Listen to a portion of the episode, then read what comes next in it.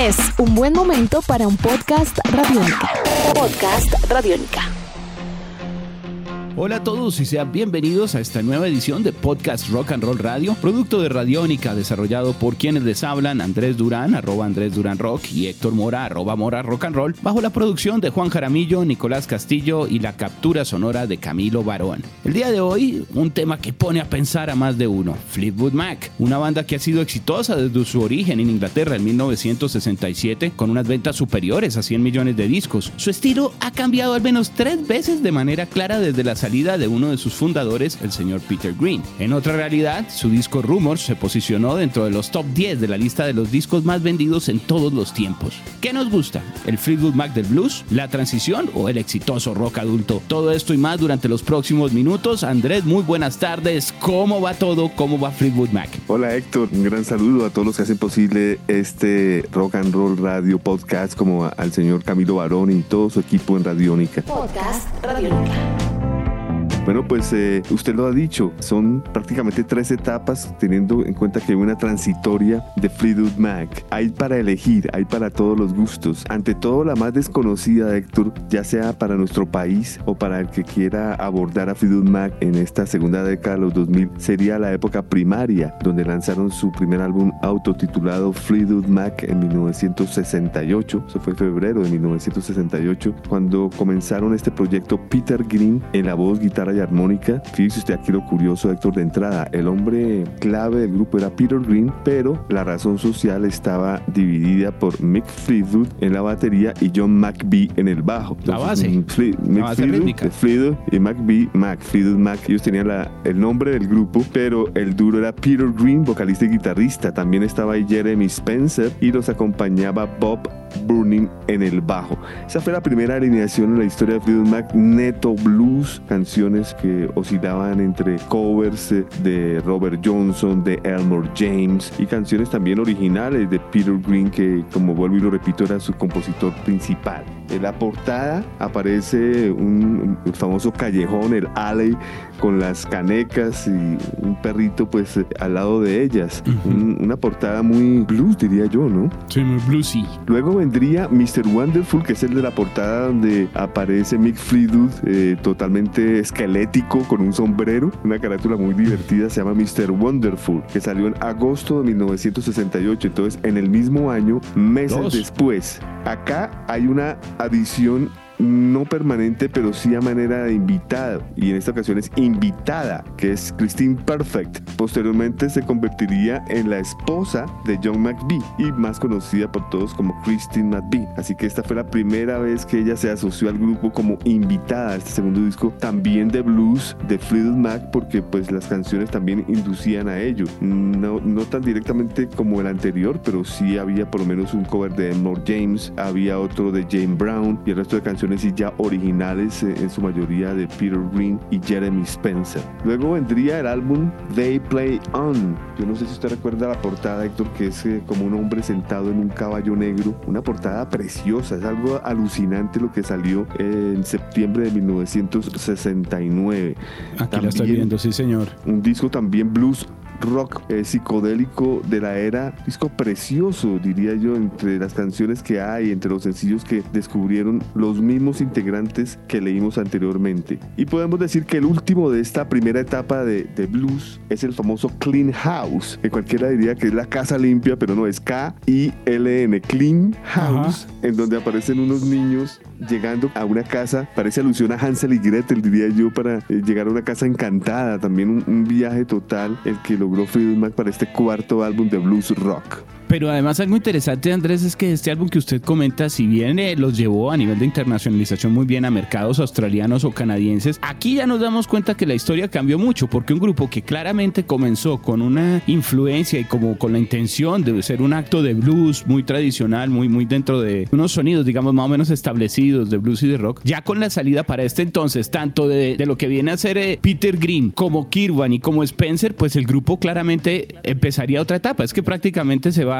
el grueso de los fundadores, de los que tenían la idea de ese sonido y se quedan los fundadores que tenían otra idea. Totalmente de acuerdo. Ahora, ¿qué me dice usted de el ingeniero de grabación que fue Martin Birch antes de ser el productor y ingeniero de Deep Purple, antes de hacerlo con Iron Maiden? Este fueron sus primeros pinos al lado de Iron Maiden justo cuando se va Peter Green, como usted bien lo dice, en lo que sería ya la segunda etapa de Fleetwood Mac, que yo creo que usted ya tiene en la mira eh, cuáles son esos discos, ¿no?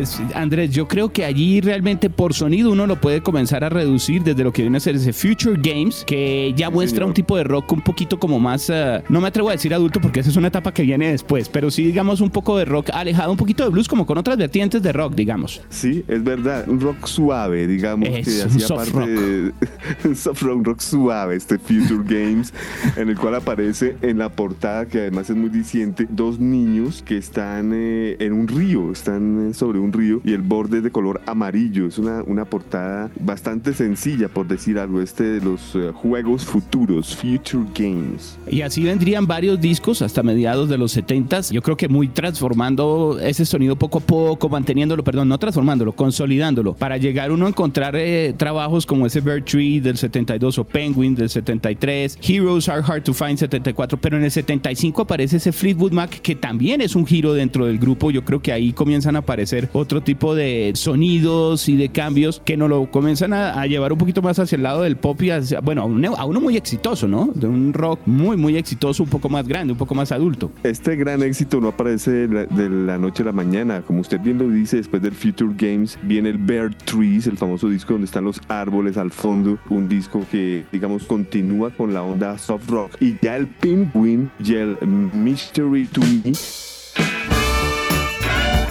ya tienen la fórmula del pop rock más comercial, se alejan del soft y el Heroes Are Hard to Find, que fue de 1974, ya así prácticamente es la antesala perfecta a lo que sería pues ya la adición del grupo de la gran pareja de enamorados, ¿no? Que son Lindsey Buckingham y la preciosísima Stevie Nicks ya un sonido un poco alejado y claramente pues pasando los años de lo que sería la última participación de, de Green en los 70s. Aquí encontramos un capítulo muy, muy distinto, como usted bien dice, Andrés. Trabajo en donde tal vez uno siente que los arreglos, por ejemplo, a nivel vocal, vienen a, trabajarse un poco más melódicamente con más arreglos, tal vez por lo que Buckingham siempre fue muy fanático de los Beatles, ¿no? De los Beach Boys, digamos, de agrupaciones de, de un trabajo vocal también destacado. Y creo que en ese orden de ideas su aporte y el de Stevie Nicks, pues claramente le darían un toque de otro capítulo al grupo, ¿no? Que también sería muy exitoso. Primer disco, Fleetwood Mac, donde aparece Mick Fleetwood y, bueno, los dueños del grupo, ¿no? Como siempre hemos dicho, y,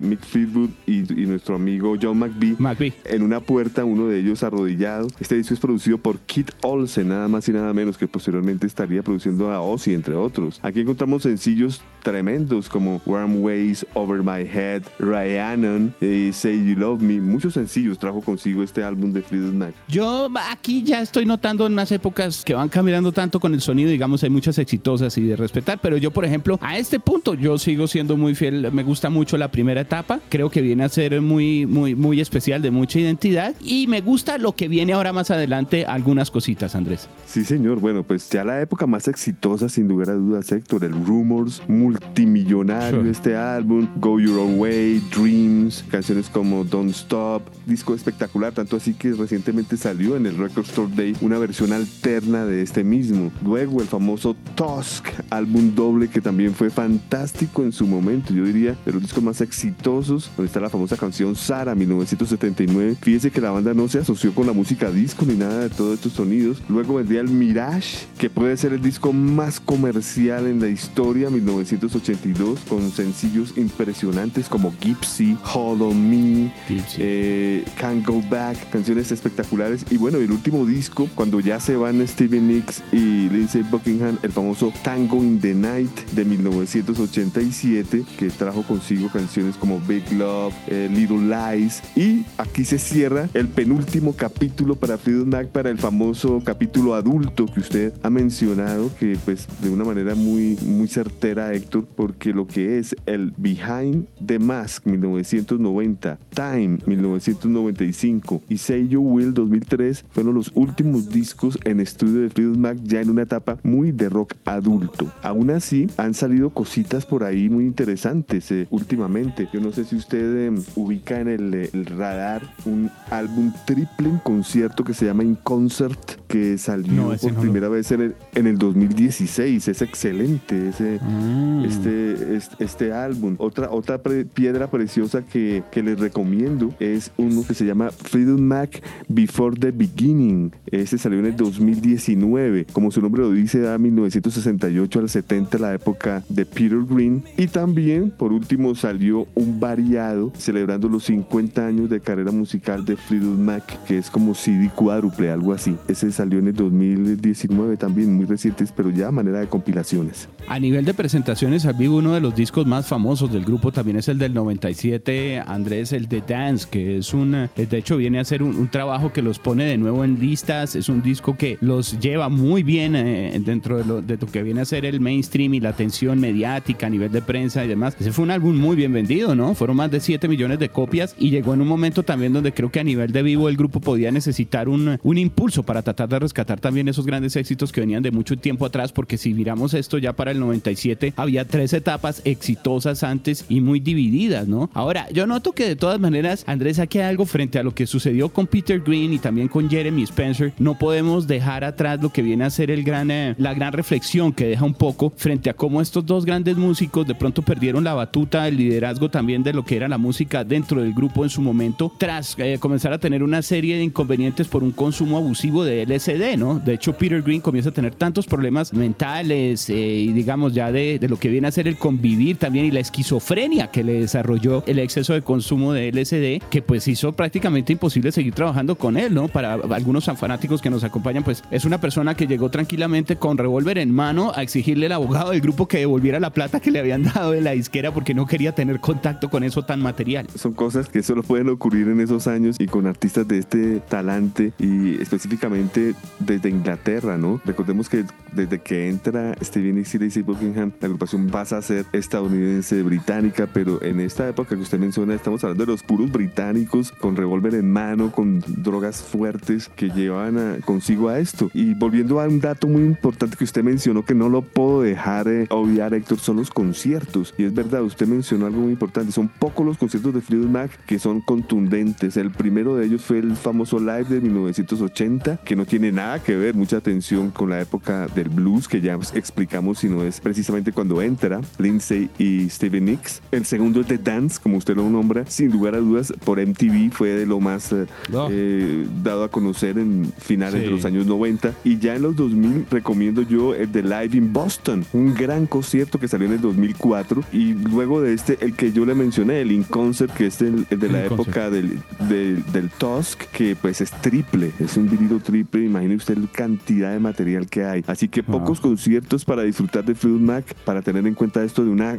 extensísima carrera en estudio como la hemos eh, desglosado hoy en este podcast, Héctor. Andrés, yo me tengo que decir que si bien las bandas de rock cuando son importantes también tienen cambios a lo largo de su vida, integrantes, estilos, cosas así, yo creo que pocos grupos han experimentado cambios tan radicales dentro de diferentes estilos como Fleetwood Mac, manteniendo el éxito, ¿no le parece? Uy, claro, es tan acertado lo que usted dice que a mí personalmente como coleccionista y como seguidor de la banda me costó mucho trabajo. Yo no entré al grupo Héctor como debería haber entrado para poder seguir el feeling las directrices de, de, lo que usted mencionaba, del viaje inicial de blues, luego de la esquizofrenia, de la locura de Peter Green para dar paso a una, a una segunda etapa eh, mucho más eh, pop exitosa, luego también problemas de exceso durante este mismo periodo exitoso, para luego ya estar calmados todos. Hoy en día eh, siguen habiendo tropiezos, recordemos que en el 2019 por problemas con Stevie Nicks, Lizzie Buckingham fue despedido del grupo, tuvo un ataque al corazón.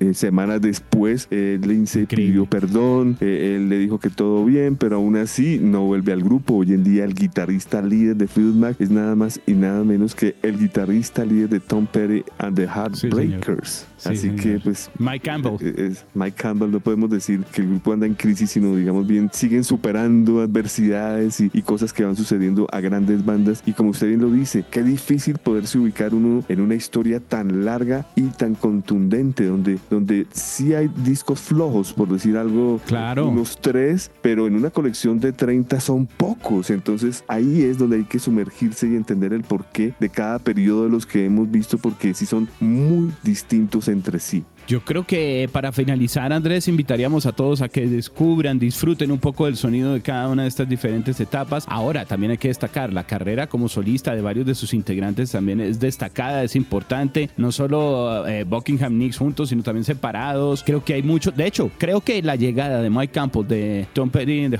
de los Heartbreakers para apoyar lo que viene a ser el, desarrollo de Fleetwood Mac en el 2018, que usted nos comentaba también, Andrés, y 2019, eh, viene a ser un poco de esa cercanía que tuvo Stevie Nicks con los Heartbreakers también desde hace mucho tiempo, muy exitoso en una etapa de un receso de ella con Fleetwood Mac también de mucho tiempo y que como solista le dio buenos créditos. Claro que sí, sin lugar a dudas es, destacable que cada uno de ellos ha tenido una carrera vertiginosa con muchos aciertos, han vendido muchos discos, han tenido que también eh, sufrir muchos ires y venires. El mismísimo Peter Green, Héctor, el mismísimo Peter Green, si usted revisa su discografía, está fracturada por sus problemas, ¿no? Él, él tan solo tiene digamos, como solista, dos discos eh, en los 70, tiene tres discos, cuatro discos en los años 80 y pare de contar. Eh, él ya retomaría esto posteriormente ya, digamos, a una manera de world music, por decir algo, ya, ya mm. haciendo un blues con invitados de, de África y de diferentes